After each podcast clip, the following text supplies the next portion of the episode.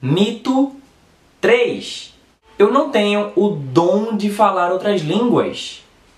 Eu sou melhor em outras áreas do conhecimento, mas inglês é uma coisa que simplesmente não entra na minha cabeça de jeito nenhum. Bem, sobre esse mito, a primeira coisa que eu preciso dizer a você é que você não precisa ter um dom especial de falar outras línguas para poder aprender inglês. E eu quero deixar bem claro que eu não estou me referindo ao dom de falar línguas estranhas, nem de nada relacionado a qualquer doutrina religiosa. Meu objetivo aqui, como eu já disse, não é falar de religião.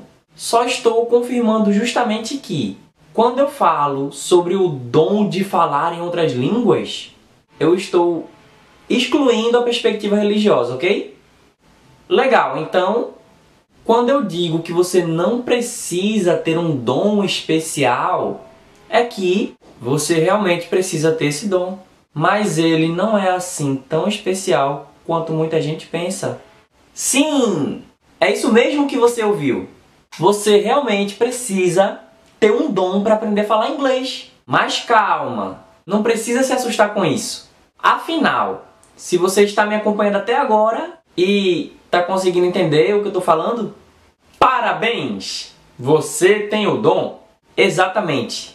Se você sabe falar português, então você certamente pode falar não só o inglês, como qualquer língua no mundo ou fora dele. A propósito, você sabia que tem muitas pessoas que são fluentes em línguas fictícias que foram inventadas dentro de algum livro, como é o caso da língua dos elfos do Senhor dos Anéis, Klingon da série de TV Star Trek.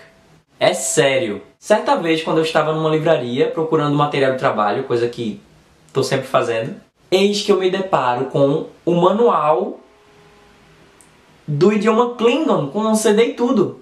E tudo que a pessoa precisava para aprender esse idioma era ler o livro e ouvir o CD. E pronto. Mas ao contrário dessas línguas inventadas, o inglês é uma linguagem que, assim como o português, não vai exigir nada além da sua própria natureza como ser humano que vive em sociedade e consegue se comunicar com outros seres humanos. Você já viu o que acontece quando as pessoas vão morar num país que ninguém fala o seu idioma? Elas começam a falar a língua daquele local. E olha que muitas dessas pessoas não conseguem nem ler nem escrever no seu próprio idioma nativo. E o que você acha que aconteceria se, quando você era muito criança, tivesse ido morar nos Estados Unidos, na Inglaterra ou em qualquer outro lugar que se fala a língua inglesa? Você simplesmente ia ficar surdo e mudo? Não.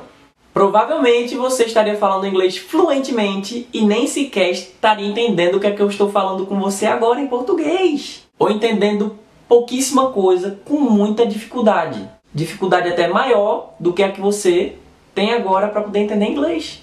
Ou melhor, que tinha, né? Passado.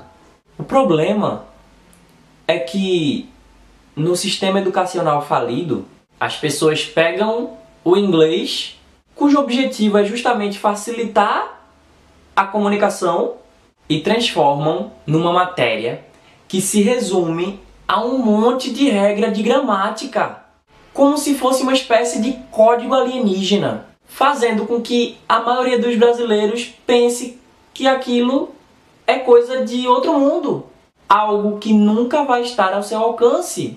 Não é algo que o brasileiro vai achar que vai poder usar. E assim as pessoas ficam com raiva do inglês, do verbo to be. Coitado, né? Que injustiça e tudo que traumatizou as suas primeiras experiências com esse idioma.